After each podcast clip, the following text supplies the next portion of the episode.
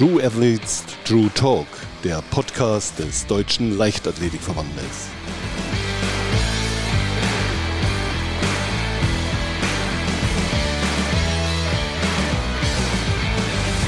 Willkommen zu einer weiteren Folge von True Athletes True Talk. Heute mit Max Hess, dem Europameister von 2016 im Dreisprung und mehrfachen deutschen Meister. Hallo Max, schön, dass du dabei bist. Hi, schön, dass ich dabei sein darf. Ja, fangen wir an. Dreisprung zählt sicherlich zu den schwierigeren Disziplinen in der Leichtathletik. Wie bist du eigentlich zum Dreisprung gekommen? Ja, also der Aussage kann ich erstmal zustimmen, dass Dreisprung schon technisch sehr anspruchsvoll ist. Ähm, ist quasi eine, eine große Mischung aus Geschwindigkeit, Sprungkraft, Koordination. Also da kommt irgendwie alles zusammen. Ähm, ja, wie bin ich dazu gekommen? Ich glaube, bevor ich meinen ersten Dreisprung gemacht habe, wusste ich noch überhaupt nicht, was Dreisprung ist, so tatsächlich. Ähm, irgendwann hat mein Trainer einfach mal gesagt, ja, mach mal die und die Übung, versuch das mal. Ähm, das Ganze habe ich dann ausgeführt und ja, letztendlich habe ich dann meinen ersten Dreisprung im Training gemacht, ohne dass ich es jemals wusste.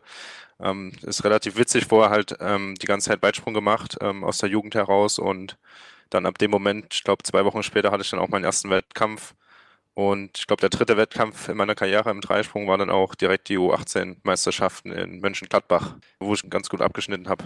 Ja, jetzt hast du schon einige Dinge angesprochen, Geschwindigkeit, Technik. Welche Fähigkeiten sind es denn, die für einen Dreispringer entscheidend sind?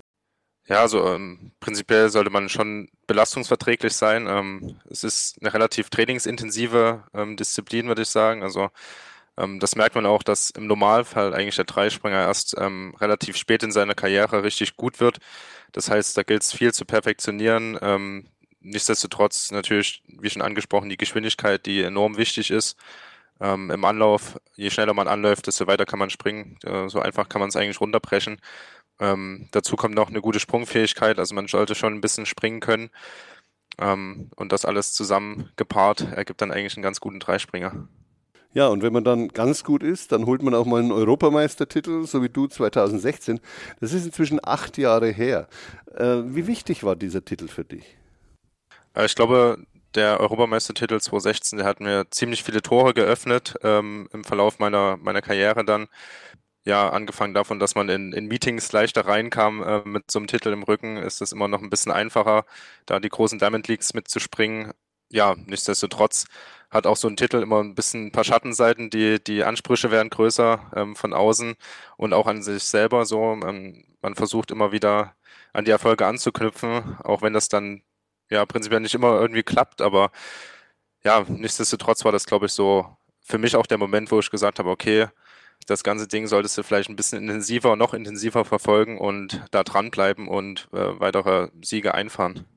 Nun ist es ja so, man muss als Leistungssportler ja immer wieder mit Verletzungen kämpfen. So ist bei dir natürlich auch gewesen. Immer mal wieder Rückschläge, dann geht es wieder nach vorne. Wie schafft man das, dass man sich da immer wieder neu motiviert und immer wieder sagt, okay, jetzt greife ich nochmal an, ich glaube daran, da ist noch was, äh, was, was ich einfach unbedingt noch schaffen möchte. Und wenn man immer wieder diese Rückschläge erfahren muss.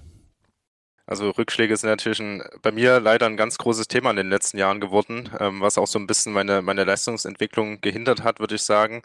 Ähm, ich komme immer gut durch die Hallensaison und irgendwie draußen ja, passiert dann immer irgendwas, was nicht vorherzusehen ist. Ähm, angefangen von einem Muskelfaserriss, Schlüsselbeinbruch, ähm, jetzt Außenband im Fuß angerissen gewesen letzte Saison. Ähm, da kommt viel zusammen, was auch nochmal unterstreicht, wie, wie anspruchsvoll der Dreisprung dann doch irgendwie ist ja, trotzdem versucht man natürlich immer wieder zurückzukommen. Und ich glaube, wenn der Sport die Passion der, derjenigen Person ist, ähm, so auch für mich, dann ist es eigentlich egal, was passiert. Man versucht immer wieder zurückzukommen und, und sagt sich einfach, ich bin noch nicht fertig. Ich will noch das und das erreichen. Ich will noch, ähm, keine Ahnung, im Olympiafinale stehen oder in den besten acht und um die Medaille mitspringen oder was auch immer. Und, und diese entfernten Ziele, die vielleicht in der Verletzungsphase oder während der Verletzung so weit entfernt scheinen, da versucht man sich natürlich immer wieder dran hochzuziehen und aus den Löchern, die man dann quasi mit den Verletzungen erleidet, immer wieder rauszukommen und ähm, neue Motiv Motivation zu schöpfen klingt jetzt erstmal relativ floskelhaft und, und einfach, aber tatsächlich ist das für mich so der, der Punkt. Ähm, Gerade auch 2019 hatte ich ja die schwere Rückenverletzung gehabt. Wenn man dann fünf, sechs Wochen trainiert und dann wieder auf einmal den Punkt, an dem Punkt ist, wo man sagt, okay, jetzt bin ich eigentlich wieder so weit, dass ich den Aufbau wieder anfangen müsste, weil die Verletzung wieder aufbricht und das geht über ein ganzes Jahr, dann stellt man sich schon die Frage, okay, wofür machst du das eigentlich? Ähm, aber genau wie ich schon gesagt habe, diese Punkte, ich bin noch nicht fertig, ich will noch was erreichen, haben mich dann quasi auch wieder dran glauben lassen, dass es irgendwie funktioniert und irgendwann muss es dann klappen und ja, hat letztendlich auch halbwegs funktioniert, dass der Rücken wieder stabil ist, dass, dass der keine Probleme macht und ja, ich ein, zwei Sachen noch ähm, erreichen konnte in der Zeit. Und ein Mann, der dich ja immer wieder motiviert, ist dein Trainer Harry Marusch, mit dem du seit vielen Jahren zusammenarbeitest. Was würdest du sagen, zeichnet ihn besonders aus? Also Herr Marusch hat äh, eine unfassbar hohe ähm, Intelligenz, was den Dreisprung angeht. Also er ist ein, ist ein super weitergebildeter Trainer. Er weiß sehr viele Sachen über den Dreisprung, die er mir tagtäglich beibringt. Nicht ohne Grund hat er mich und Christine ähm, zu, zu super Erfolgen geführt. Ähm, hat, hat uns beide super weiterentwickelt aus der Jugend heraus äh, in den Erwachsenenbereich.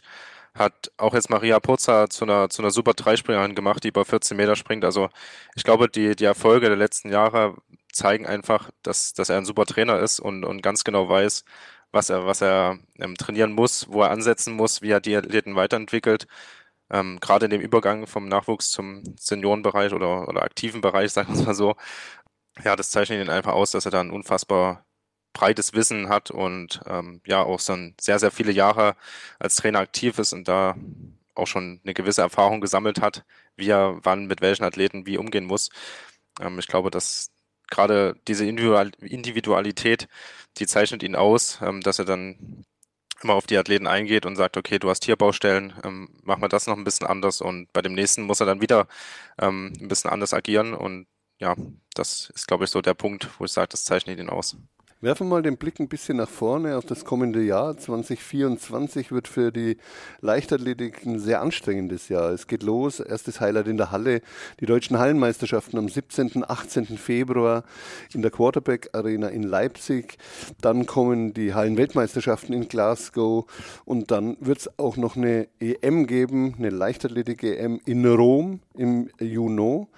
Äh, und letztendlich der große Höhepunkt ist Olympia äh, in Paris. Äh, was hast du dir für Ziele für Sportliche vorgenommen?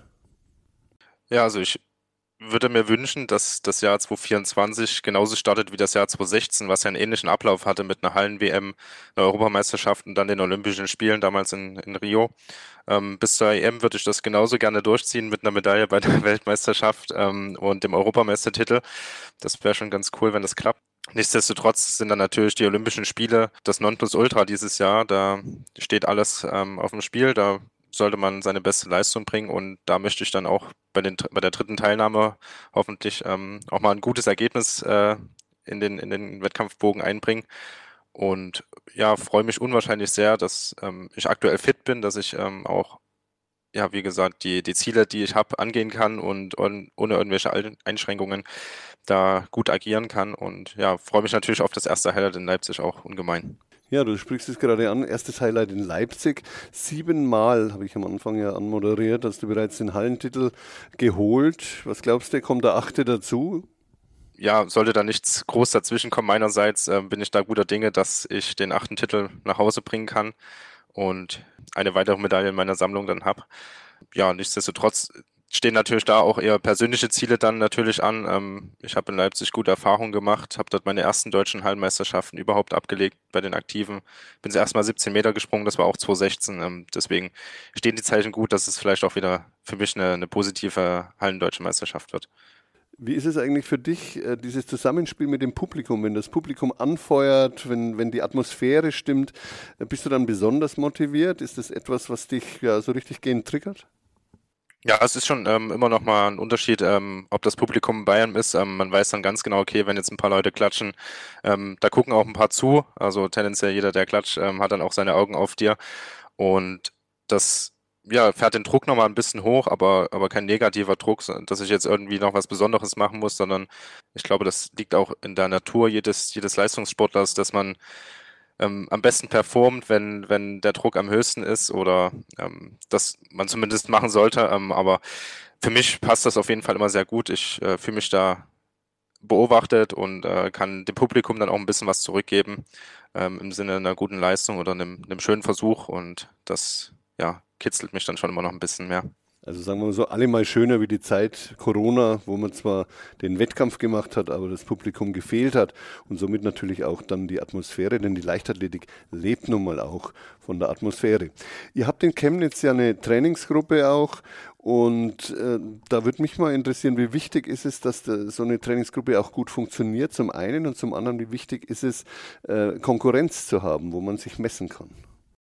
Also für uns ist das, ähm, oder generell für mich, ähm, unwahrscheinlich wichtig, dass wir so eine gut funktionierende Trainingsgruppe haben. Ähm, wir verstehen uns alle super. Ähm, da gibt es keinen, der da irgendwie ausgegrenzt oder was auch immer so nur mittrainiert, weil er da ist. Ähm, wir schauen aufeinander, auch wenn ich jetzt mal bei den jüngeren Athleten ähm, was sehe, was mir nicht gefällt, technisch oder so, dann versuche ich da auch mit denen mal kurz zu reden und, und einzugreifen. Das äh, ist, glaube ich, nicht aufzuwiegen. Auch so ein Wettkampf im Training jedes Mal, wenn es um die Schnelligkeit geht, das hatte ich damals auch ähm, mit meinem Trainingspartner Vincent Vogel, der ein Weitspringer war, der war auch ein unwahrscheinlich schneller ähm, Athlet. Der hat mich dann natürlich über die 30 fliegend und, und Hochstarts und so immer wieder gepusht und mich bei mir nochmal 5% rausgeholt.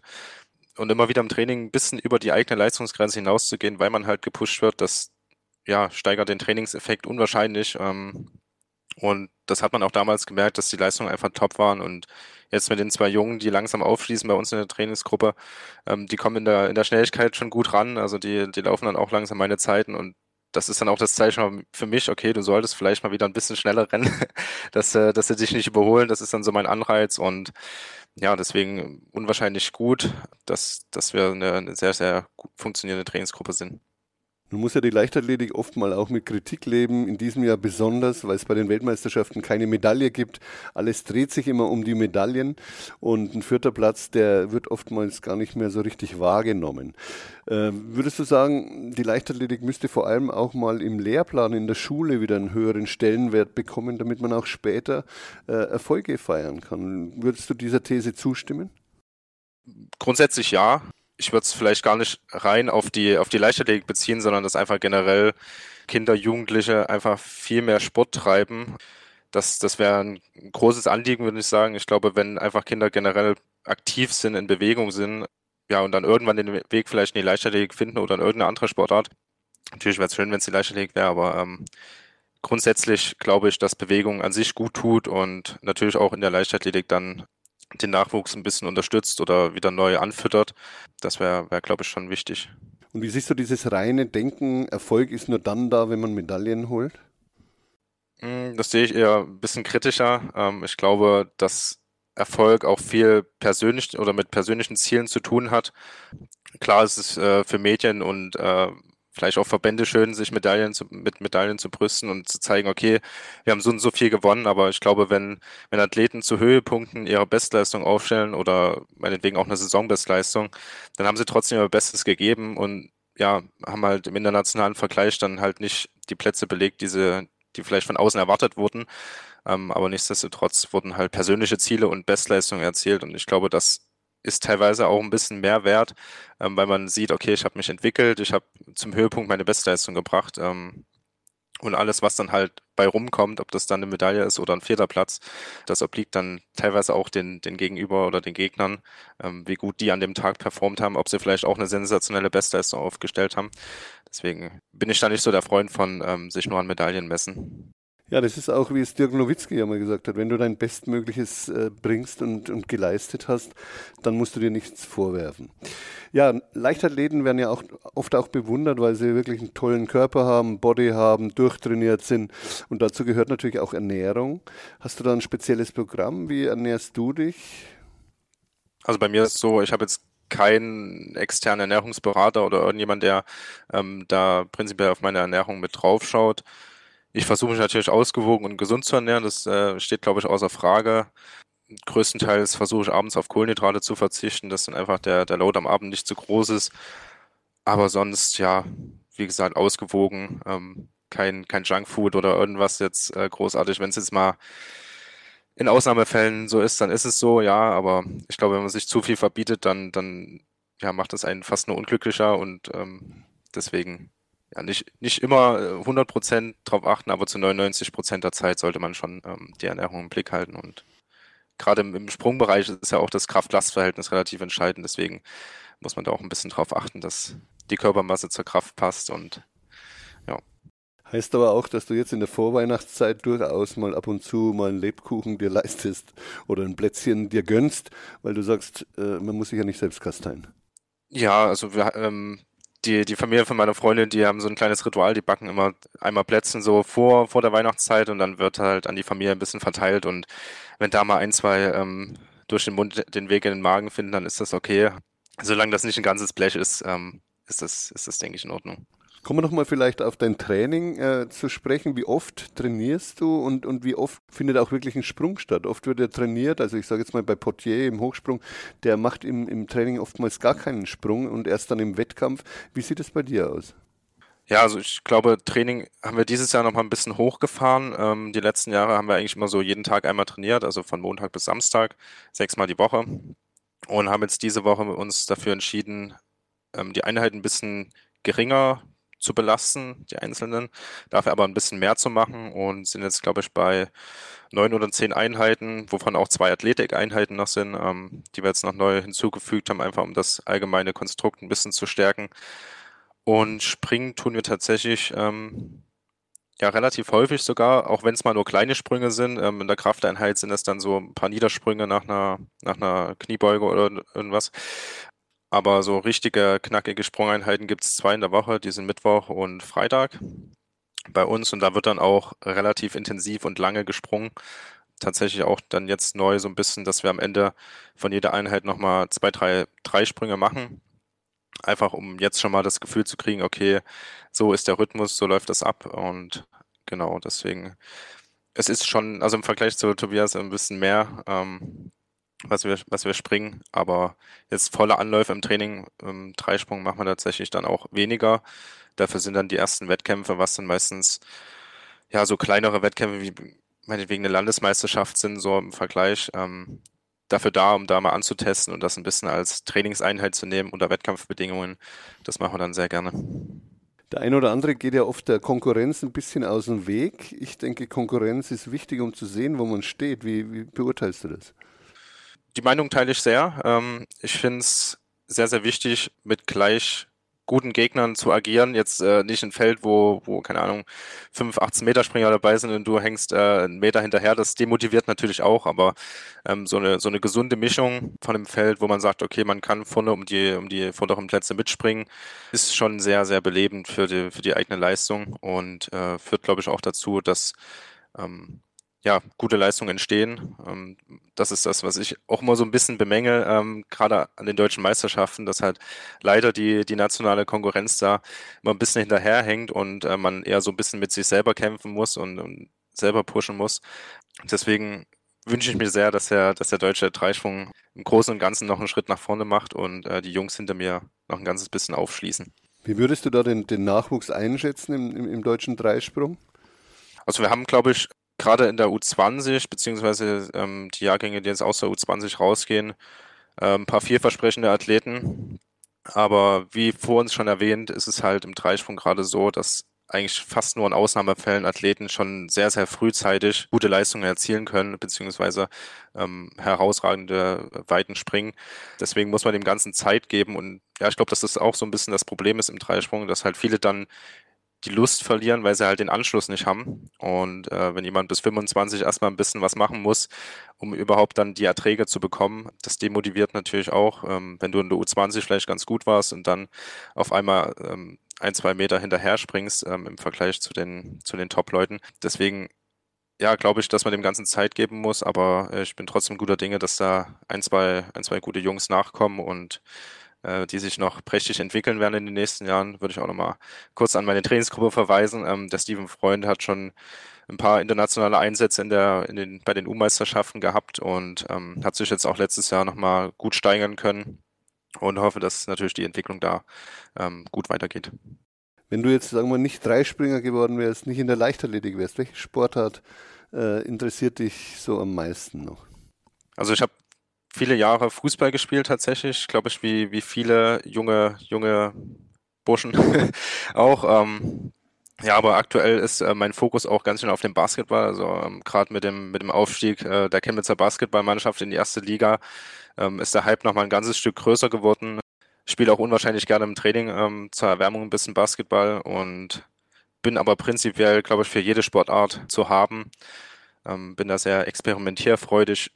Ich glaube, Wintersport wäre auch ganz cool gewesen, so irgendwie Abfahrtsski oder irgendwas äh, Snowboard Freestyle, so wäre auch was gewesen. Also ja, bin auch jemand, der, der gerne Adrenalin, Adrenalin verspürt und das Ganze so gut es geht auslebt. Und ja, ich glaube, ich wäre schon in, in vielen Sportarten auch noch gut dabei und äh, würde mich da auch ähm, sehr erfreuen. Und dann studierst du ja noch. Vielleicht kannst du mal sagen, was du studierst und wie schwierig ist es, das Studium mit dem Spitzensport zusammenzubringen? Ja, ich bin aktuell an der TU Chemnitz eingeschrieben, ähm, im Bachelor Wirtschaftsingenieurwesen. Ja, an sich lässt sich das ganz gut vereinbaren, so äh, aus meiner Wahrnehmung. Gerade die TU Chemnitz ist quasi gut verpartnert äh, mit dem Sport, ist auch eine Spitzenhochschule quasi oder eine Spitzenuni für den, für den Spitzensport. Das funktioniert ganz gut. Es bedarf halt vieler individueller Abstimmungen, gerade mit den ähm, einzelnen Prüfungen, wenn das doch mal irgendwie in einen Zeitraum fällt, wo, wo wichtige Wettkämpfe sind, wenn Trainingslager anstehen, dass man irgendjemanden hat, ähm, der Unterlagen ähm, nacharbeitet oder mitarbeitet und dann nachträgt. Da muss man viel individuell abstimmen und äh, sich auch drum kümmern. Aber im Großen und Ganzen funktioniert das schon ganz gut. Nichtsdestotrotz ist es natürlich ein langwieriger Prozess. Ähm, ich bin tatsächlich der Meinung, oder so ist mein Plan zumindest, ähm, ich kann jetzt gut Sport machen, so. Ähm, ich will jetzt den Fokus voll auf den Sport legen und das Studium läuft nebenbei, so gut es geht. Ähm, solange es immer einen kleinen Schritt vorwärts geht, ist es immer noch ein Schritt in die richtige Richtung. Will mich aber nicht irgendwie drängen und sagen, du musst dann und dann fertig sein und ähm, mach das so schnell wie es geht, dass du es weg hast. Deswegen ist es aktuell so ein bisschen, es läuft halt mit, aber ist nicht der, der volle Fokus, der liegt halt nach wie vor auf dem Sport, weil das mein, meine Passion ist ähm, und äh, ich das aktuell noch gut machen kann. Und ich glaube, studieren geht auch in zwei, drei Jahren noch ähm, hervorragend. Da kriegt man auch ganz gut was mit und deswegen ja, ist äh, aktuell der Fokus viel auf dem Sport. Nun hast du in Chemnitz da gute Voraussetzungen. Insgesamt, glaube ich, in Deutschland könnte man dann schon ein bisschen das verbessern. Die Zusammenarbeit, die Kooperation zwischen den Universitäten und dem Spitzensport, zumindest bei dem einen oder anderen Athleten, habe ich das gemerkt. Da wäre eben dann schon mal gut und wichtig, dass hier vielleicht noch ein besseres Verständnis für den Sport da ist, denke ich. Ne? Ja, das, das wäre super. Also wie gesagt, bei uns läuft das gut. Ich habe jetzt relativ wenig Erfahrung mit, mit anderen Athleten, ähm, habe mich da noch nicht ganz so ausgetauscht, ähm, wie, wie das bei denen da jeweils an den Universitäten abläuft ähm, oder im Studium generell läuft. Da bin ich auf jeden Fall sehr froh, dass das hier alles einwandfrei und reibungslos funktioniert und bis jetzt hatte ich auch noch keinen ähm, Professor oder, oder ähm, Prüfungsaufsicht, die gesagt haben, nee, das funktioniert absolut nicht. Also viele waren auch tatsächlich begeistert und interessiert, ähm, was denn ein Sportler an der Uni sucht und waren da eher sehr gewillt zu helfen und mich quasi auch in dem Moment zu unterstützen. Deswegen, ja, wäre das schön, wenn das, äh, wenn du es schon sagst, dass es bei manchen nicht so gut läuft, dass man das vielleicht ein bisschen ja auf andere Universitäten auch übertragen könnte und äh, da ein bisschen mehr Rücksicht auch genommen werden könnte. Ich mache bei uns im Podcast immer so ein kleines Assoziationsspiel, so mit äh, vier Begriffen. Ich gebe den Begriff vor und du sagst ganz spontan, was dir dazu einfällt. Olympische Spiele? Paris 2024. Europameister? Amsterdam. Niederlagen? Viele Verletzungen und äh, Rückschläge. Überraschungen? Bin ich nicht so der Fan. ich bin tatsächlich eher jemand, der gerne ähm, vorausplant und ähm, jetzt nicht so der, der große Freund von Überraschungen. Wenn es natürlich positive Überraschungen im Wettkampf sind, nehme ich sie natürlich gerne mit, aber ähm, sonst. Ansonsten planst du eher immer alles genau voraus und übst den Plan dann auch oder nimmst den Plan dann auch so, wie er ist und ziehst ihn durch. Ne? Ja, wenn der Plan dann ein bisschen ähm, spontan ein paar Änderungen bekommt, ist das okay, aber ähm, so ganz, ganz überraschen will ich mich dann meistens nicht lassen. Ein Feld hatten wir bis jetzt noch gar nicht äh, besprochen, das ist Psychologie im Sport. Wie wichtig, glaubst du, ist die mentale Stärke oder ist es gar einen Coach zu haben, der für mentale Stärke äh, da ist? Ich glaube schon, dass mentale Stärke sehr, sehr wichtig ist im Sport. Ähm, wenn ich so an meine Qualifikationswettkämpfe zurückdenke, ähm, drei Versuche, in denen du dich unter die Top 12 schieben musst irgendwie. Gerade in, in solchen Momenten, wo die Anzahl der Versuche limitiert ist und du musst in dem Moment performen. Ich glaube, das ist unwahrscheinlich wichtig, da einen kühlen Kopf zu bewahren. Und ja, ich habe das in der Vergangenheit eigentlich immer ganz gut hingekriegt. Wenn ich jetzt aber zurückdenke, zum Beispiel an die Weltmeisterschaften in Budapest, auf einmal war das Starterfeld ein bisschen größer, was ich so aus den Augen verloren hatte. Ähm, wir hatten statt 32, glaube ich, 36 Athleten, die die Qualifikation gesprungen sind. Und dementsprechend hat sich der ganze Prozess zwischen den Versuchen ganz schön gestreckt. Und ähm, ich glaube, zwischen meinem ersten und zweiten Quali-Versuch lag knapp eine Stunde. Und wenn du darauf nicht vorbereitet bist, so wie es in dem Moment war, ähm, habe ich mich tatsächlich auch ein bisschen überrumpeln lassen, so selber. Und du versuchst dich die ganze Zeit warm zu halten, aber eine Stunde lang den ganzen Prozess und den Kopf bei, bei Laune zu halten, das ist unwahrscheinlich schwierig und ist auf jeden Fall ein Learning, was ich aus dem Wettkampf auch mit rausgezogen habe, weil auf sowas sollte man dann doch in Zukunft ein bisschen achten, dass man solche Fehler umgeht. Ja, aber prinzipiell bin ich tatsächlich ähm, da viel für mich unterwegs und versuche mir das selber so ein bisschen zurechtzulegen, wie ich jetzt äh, in gewissen Situationen agiere. Und wie ich es vorhin schon gesagt hatte, so den, ich plane halt gerne ein bisschen voraus und das war dann halt so eine Sache, die mich überrascht hat, ähm, von der ich dann nicht so begeistert war. Und ja, sind dann auf jeden Fall Learnings, die man aus so einem, aus so einem Wettkampf auch mitzieht.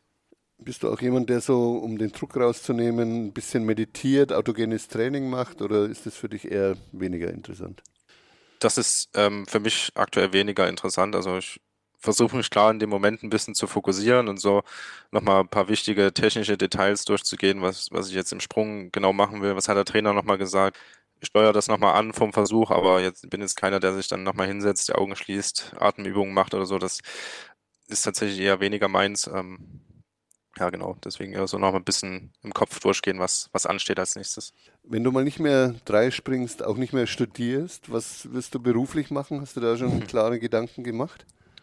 Da gibt es tatsächlich noch keinen Plan, obwohl ich ja gern vorausplanen, gibt es dafür noch keinen Plan. Mein Coach versucht aktuell mich so ein bisschen in die Richtung zu, zu bringen oder ähm, zu überreden, dass ich quasi seine Stelle irgendwann übernehme und äh, selber Sprungtrainer wäre oder irgendwie Trainerberuf angehe.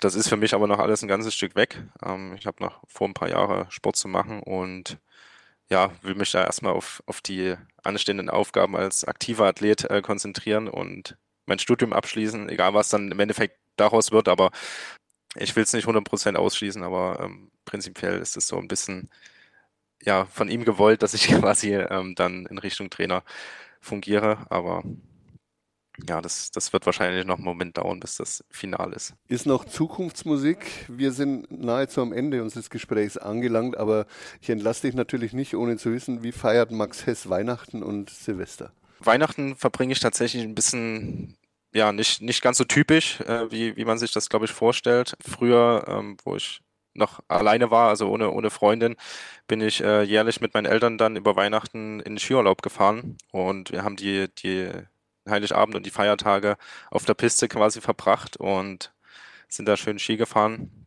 Ähm, jetzt muss ich das natürlich immer ein bisschen abwechseln, dass äh, ja, beide Elternteile was von den Kindern haben. Deswegen ist es aller zwei Jahre und dieses Jahr steht es wieder an. Dieses Jahr wird wieder Ski gefahren und da freue ich mich auch schon sehr drauf. Das ist dann auch so ein bisschen passend, dass es eine Entlastungswoche ist. Ähm, mach mal ein bisschen was anderes. Natürlich alles unter der Prämisse, dass nichts kaputt geht, ähm, dass alles vorsichtig abläuft und ja, keine Verletzungen aus dem Urlaub damit rausgezogen werden. Und Silvester ist, glaube ich, relativ ja, einfach mit Freunden gemeinsam rein feiern und äh, anstoßen. Und ja, ich glaube, allzu lang wird es nicht gehen. Ähm, die Saison ist, ist irgendwie, ja, man muss schnell Wettkämpfe machen, ähm, Leistung zeigen, deswegen wird das nicht allzu lange ausarten. Aber es ist zunächst mal noch eine Zeit, wo du ein bisschen dich erholen kannst, bevor es dann richtig in die neue Saison reingeht. Max, ich danke dir ganz herzlich für das Gespräch wünsche dir alles Gute für die neue Saison und natürlich auch frohe Weihnachten und gutes neues Jahr. Ja, wir sind am Ende angekommen. Die letzte Folge 2023 True Athletes, True Talk ist vorbei. Wir hören uns dann wieder im neuen Jahr 2024 und allen Usern wünsche ich ebenfalls frohe Weihnachten und gutes neues Jahr. Auch von mir. Äh, fröhliche Weihnachten und guten Rutsch ähm, an alle Hörerinnen und Hörer. Ähm, ja, viel Spaß beim Hören der Folge.